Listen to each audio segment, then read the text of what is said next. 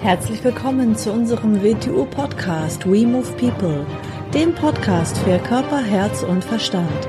Wir sind Alfred Johannes Neudorfer und Rosa Ferrante Banera und in unserem Podcast beschäftigen wir uns mit den Themen persönliche Weiterentwicklung, Gesundheit, Kampfkunst, Philosophie und Menschsein.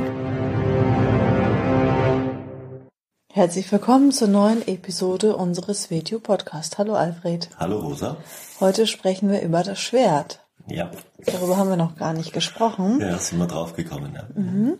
Und vielleicht kannst du ganz kurz was zur Geschichte sagen. Wo kommt eigentlich das Schwert her?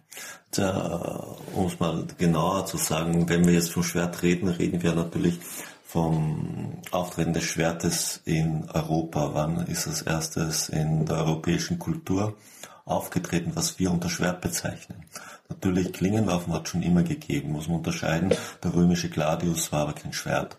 Es hat im europäischen Raum die Sachs gegeben in allen Längen. Das war kein Schwert. Das, was wir heute unter Schwert verstehen im europäischen Bereich, ist als erstes mal mit den Wikingern aufgetaucht, die, der Viking. Mhm. Das Breitschwert oben mit dem typischen halbrunden Barrierbereich. Das Schwert der Wikinger, was ihnen ja zuerst mal auch eine enorme Überlegenheit im Waffenbereich gegeben hat. Mhm. Gut, andere Ähnliche Waffen gab es dann schon und dann haben sich aber auch die Schwerter im Laufe der Zeit ein bisschen verändert. Ganz klar, die Waffen, Waffen passen sich ja immer den Gegebenheiten der Zeit an. Das Schwert hat sich dann weiter angepasst. Natürlich ist dann, als die Schwerter immer verbreiteter wurden, hat die Rüstung zugenommen, bis sie in der richtigen Plattenrüstung geendet ist, also wo der Ritter von oben bis unten in der Rüstung drinnen gesteckt ist, was natürlich auf die Beweglichkeit Rückwirkungen hat, also eine Bewegung wurde eingeschränkt, war natürlich wie ein Panzer, war eine enorme Kampfkraft dahinter bis zu dem Punkt. Dadurch haben sie die Schwerter wieder verändert, sie wurden länger, sie wurden spitzer, man musste ja Rüstungen durchstechen, also aus dem Breitschwert wurde eine spitzere Waffe, bis zu dem Zeitpunkt, wo der englische Langbogen die Plattenrüstungen durchschlagen hat und in einer Schlacht in Frankreich von den Bauern 3000 Ritter mit langen Stangen und Hämmern von den Pferden geholt worden sind in den Rüstungen und dann erschlagen worden sind. Damit war die Zeit des Ritters und des Schwertes und die schwere Rüstung vorbei. Ab dann ist die Waffe wieder leichter geworden. Es ist immer mehr wie Rüstung weggefallen, es kam immer wieder die menschliche Beweglichkeit ins Spiel, dann ist die große Zeit der europäischen Fechtlehrer angebrochen. Und dann hat sich die Waffe immer wieder weiterentwickelt, weil sie ja von einer Schlachtfeld und einer Waffe sich zu einer Duellwaffe zu entwickeln begonnen hat. Es wurde der Degen und Dolch natürlich äh, ist daraus hervorgegangen, am Ende dann das Florett, was eigentlich immer noch eine Duellwaffe war. Und dann ist der Schwertkampf in Europa ja zum Sport geworden, wo, wo er durch die Einschränkung auf einen gewissen Bereich viel von seiner ursprünglichen Beweglichkeit verloren hat. Mhm. Das Typische eigentlich verloren gegangen ist, weil ja Fechten, wie man es heute sieht, auf einer Fechtbahn abläuft, also in einer, in einer Linie. Mhm. Und jetzt mal rein als Waffe das Schwert. Was ist das Besondere an einem Schwert? Also warum war es notwendig, ein Schwert irgendwann mal zu entwickeln? Was sind die Vorteile eines Schwertes als Waffe? Die Vorteile eines Schwertes als Waffe ist, es ist natürlich eine Waffe, die aus der sogenannten Ferndistanz, die noch über der Trittdistanz hinaus ist, bis in den Nahkampf, bis in die Wurfdistanz hinein verwendet wird. Das Schwert ist ja nicht nur die Klinge einer Waffe, das ganze Schwert ist ja Waffe. Barrierstange ist ja eigentlich ein verkarter Ausdruck, weil der, was man als Barrierstange bezeichnet, ist ja nicht zum Parieren da, sondern es ist genauso eine Waffe, die im Nahkampf eingesetzt wird. Das Kreuz ist eine Waffe, die eingesetzt wird. Es ist alles am Schwertwaffe. Mhm. Und sie ist natürlich fast ein Symbol, könnte man sagen, für den Menschen an sich, weil sie ist ja auch ein Symbol für das menschliche Denken, das in, wenn es klar ist und scharfsinnig ist, wie eine Klinge ist. Mhm. Deswegen haben wir es auch in unserem Logo drin, genau. im WTO-Logo. Und, und, das Schwert symbolisiert auch den Menschen, weil das, äh, das Kreuz des europäischen Schwertes hat weniger was mit dem Christentum zu tun, obwohl es natürlich auch im Christentum bei den Rittern diese Symbolik hatte, sondern das Kreuz im ursprünglichen Bereich ein Yin-Yang-Symbol ist wie das Tai-Chi-Symbol aus China. Die zwei Kräfte, das Yin und das Yang, das in Wechselwirkung steht und im Schnittpunkt dieser beiden Kräfte erwächst die Entwicklung des Menschen. Oft symbolisiert in der westlichen und fernöstlichen Kultur als Rose. Mhm. Das Rosenkreuz. Mhm. Und in der WTU üben wir ja auch mit Waffen. Da wir üben wir ja auch, auch mit Logo dem. aus dem Grund. Mhm. Wir haben es in unserem Logo. Im, Im Logo sind die beiden Tiere des, des asiatischen Wing Chun, natürlich der Kranich oder auch, man könnte auch den Adler nehmen, also ein Vogeltier, die Schlange, in diesem Fall die beiden Schlangen, weil ja der Mensch symbolisiert ist durch die Doppelhelix, also die menschliche Genetik und der menschliche Geist, seine Psyche, das Schwert. Mhm. Wir üben aber auch noch im weiteren Bereich im Wing Chun mit dem Schwert im bestimmten Bereich. Das Schwert ist ja keine traditionelle Wing Chun Waffe. Mhm. Traditionelle Wing Chun Waffen ja nur der Langstock und die Doppelmesser sind. Bei uns wird ja im Übergang des sogenannten ersten Kampfkonzeptes zum zweiten Kampfkonzept wird das Schwert geübt. Unter ersten Kampfkonzept verstehen wir die sogenannten Wellenbewegungen, äh, diese Gelenkskette des menschlichen Körpers, mit der wir uns wie eine Schlange in den Raum hinein ausbreiten können oder wie wir wie ein Vogel unseren Körper in den Raum hinein über eine Wellenbewegung öffnen können. Das erste Kampfkonzept, was durch Synen Dao Chamkyu, Holzpuppe, Langstock im traditionellen Stil abgeschlossen ist und zum zweiten Kampfkonzept, dem Pucci-Konzept der Spiral- und Twister-Bewegung, wie wir es auch nennen, hinführt, also den spiralmäßigen Bewegungen der Verwirbelung an Ort und Stelle. Und das sind wir beim Schwert. Das Schwert, und jetzt ist nicht gemeint eine Art von wilden aufeinander eindreschen auf Rüstungen oder von aufeinander eindreschen von Schwert gegen Schwert. Das ist ja kein Schwertkampf. Es ist ja nicht Stockfechten. Mhm. Sowas nennt man nämlich Stockfechten, mhm. sondern es ist wie es die alten Schwertmeister auch in Europa bezeichnet haben, wie Lichtenauer, der Tanz des Todes. Es hat was mit dem Tanz zu tun, etwas Wirbelndes, eine wirbelnde Bewegung, die aus dem Körper herauskommt. Und aus dem Grund ist sie bei uns genauer wie in diesem Schnittbereich drinnen, weil wenn wir von menschlicher Bewegung reden, reden wir ja nicht davon, wie wir uns äh, im Raum herum bewegen, sondern wir sprechen immer von der Ansteuerung im menschlichen Körper selber, also von den neuronalen Bahnen, die wir aktivieren. Das heißt, das Schwert gibt mir eine Möglichkeit, mich in einer bestimmten Weise bewegen zu können, es um gibt, etwas zu aktivieren. Es gibt mir die Möglichkeiten, gewisse Nervenbahnen zu aktivieren, an die ich mit diesem Tool besonders gut rankomme. Und wenn ich dieses Tool nicht verwende, ich es eben nicht aktiviere. Mhm. Da haben wir auch eigentlich schon denn den Grund, äh, wenn manche Leute das ein bisschen ins Lächerliche ziehen oder einfach, ja, was heißt ins Lächerliche? Es ist ja einfach ihr eigenes Unverständnis, ähm, wenn sie etwas selber nicht tun ähm, und wenn Sie jetzt sagen, ja, ich gehe nicht mit dem Schwert auf der Straße spazieren. Ja. Oder ich werde auch wahrscheinlich vom Schwert angegriffen, jemand mit dem Schwert. So einem Menschen kann ich immer nur wieder sagen, wenn ich Klavier spiele, ich gehe auch nicht mit dem Flügel auf der Straße spazieren. Aber das, was ich da beigebracht habe, die Vernetzung, diese Komplexität von ganz, ganz verschiedenen Sachen im Körper, unabhängig davon, dass ich ein ganz anderes Verständnis von Tönen habe, Schwingungen ganz anders wahrnehme, das habe ich in mir.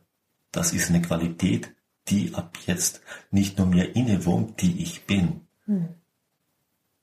Und das gleiche gilt für das Schwert. Wir haben den traditionellen Wing Chun Bereich und den sogenannten Guild-Bereich, ein sehr spezialisierter Waffenbereich, in seiner ganzen Breite erweitert, weil wir damit einen Haufen Tools geschaffen haben, in denen wir bedeutend stärker Nervenbahnen aktivieren mhm. und ein bedeutend größeres Verständnis über die Geometrie des Körpers, über das Vermessen des Körpers, was übrigens ein Motto des Sion Dao ist, mhm. bekommen.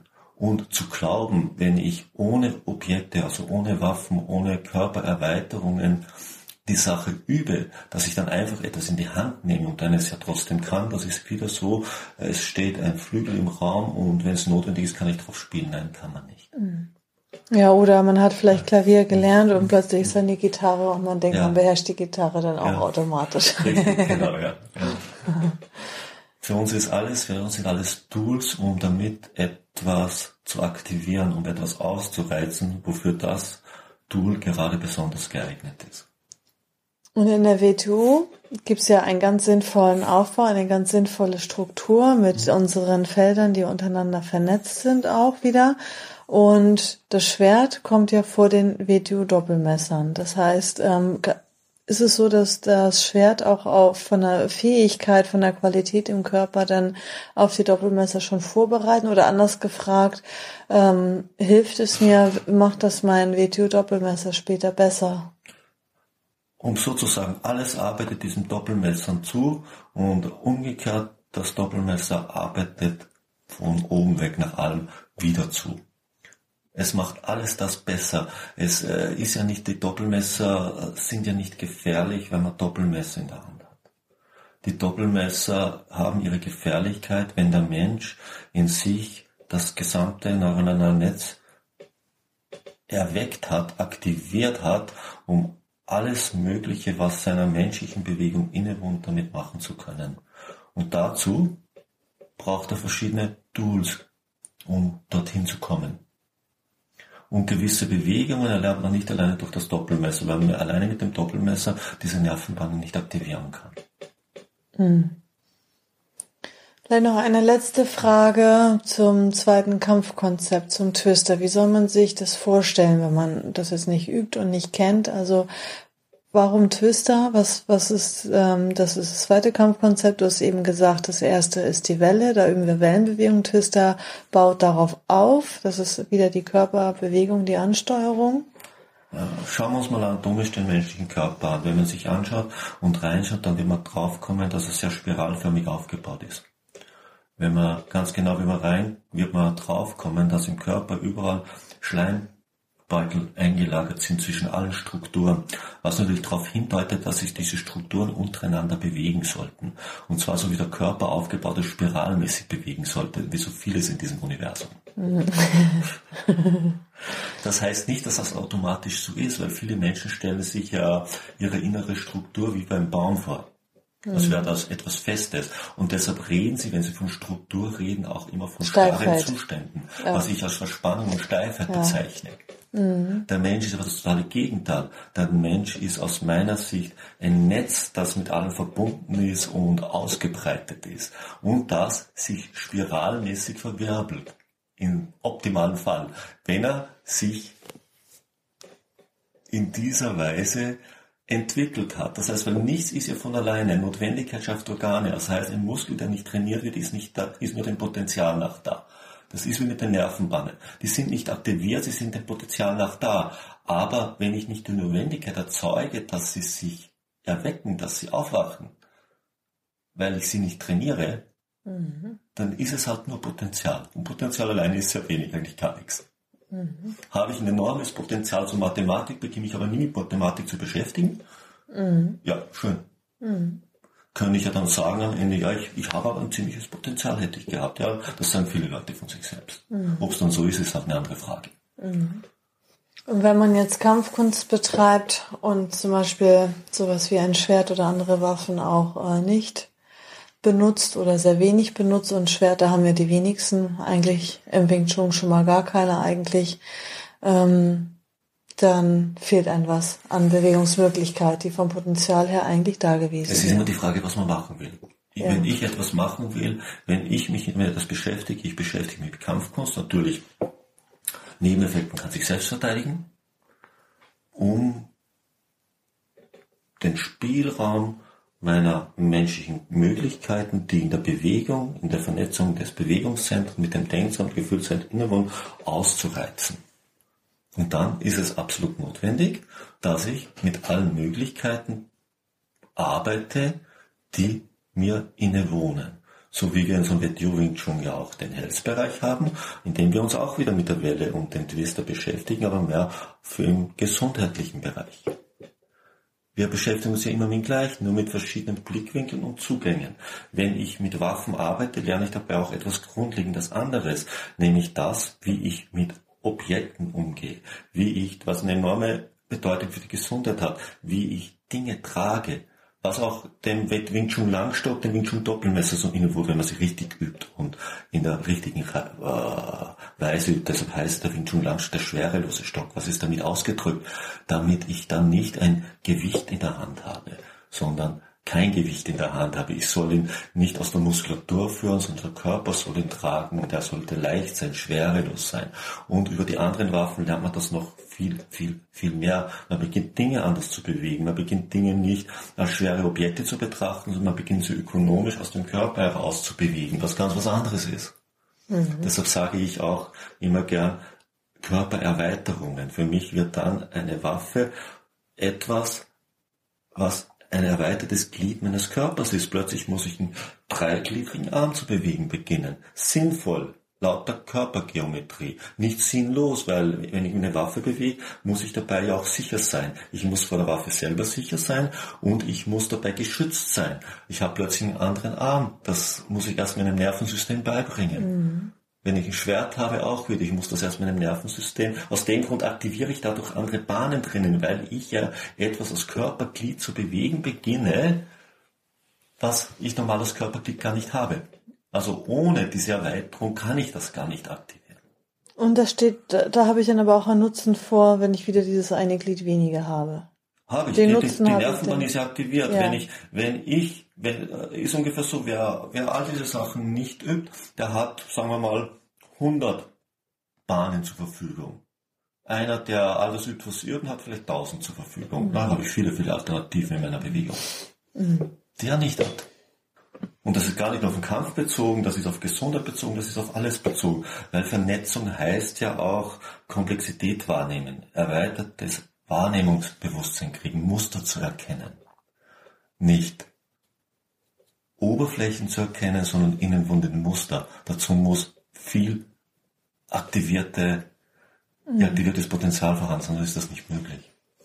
Ich finde, das macht auch nochmal jetzt diese äh, Podcast-Folge. Ich glaube, das macht jetzt nochmal so richtig klar und bewusst, dass wir nicht Abläufe üben, nicht Techniken, nicht Formen, dass wir nicht irgendwas machen, weil irgendjemand sich das mal irgendwann irgendwo ausgedacht hat, sondern da ist ein richtig großer Sinn und Zweck dahinter. Ja. Also das wird ein äh, ja erst später bewusst, wofür was eigentlich da ist. Wing Chun ist ein richtig das guter Wurf, und WTO Wing Chun ist es, deshalb heißt ja auch Back to the Roots, wieder auf den ursprünglichen Plan zurückzuführen. Mhm dass das Schwert für mich auch noch ein anderes Symbol ist, weil die alten Schwertmeister zum Teil kommen natürlich äh, von ihren Vorläufern, von sehr viel Erbe aus der Templertradition gekriegt haben, auch im Kampf und die Templer mehr oder weniger von wem die ausgebildet wurden und wen sie als Vorbild hatten, waren die Assassinen. Ihre Satzung ist identisch mit denen der Assassinen immer gewesen. Alles, was sie gelernt haben, haben sie von denen. Deshalb waren sie auch so erfolgreich in allem, was sie getan haben. Mhm. Und bei den Assassinen sind wir sehr nahe bereits wieder an Vorläufern des Wing Chun dran. Mhm. Und aus dem Grund gewisse Sachen bei den Fechtmeistern, man könnte sagen, sich anhören wie Wing Chun oder besser wird die Wing Chun. Mhm. Wenn man ein bisschen was vom Lichtenau oder Dalhof oder so liest. Mhm. Was sie selber gesagt haben.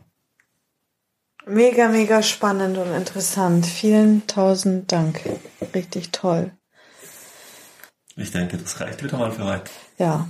ja. Sagen wir so, wir wissen, weshalb wir etwas machen und natürlich wissen wir, weshalb es überhaupt in diesem Zusammenhang geübt wird. Mhm. Denn sonst würde ich es ja nicht machen. Mhm.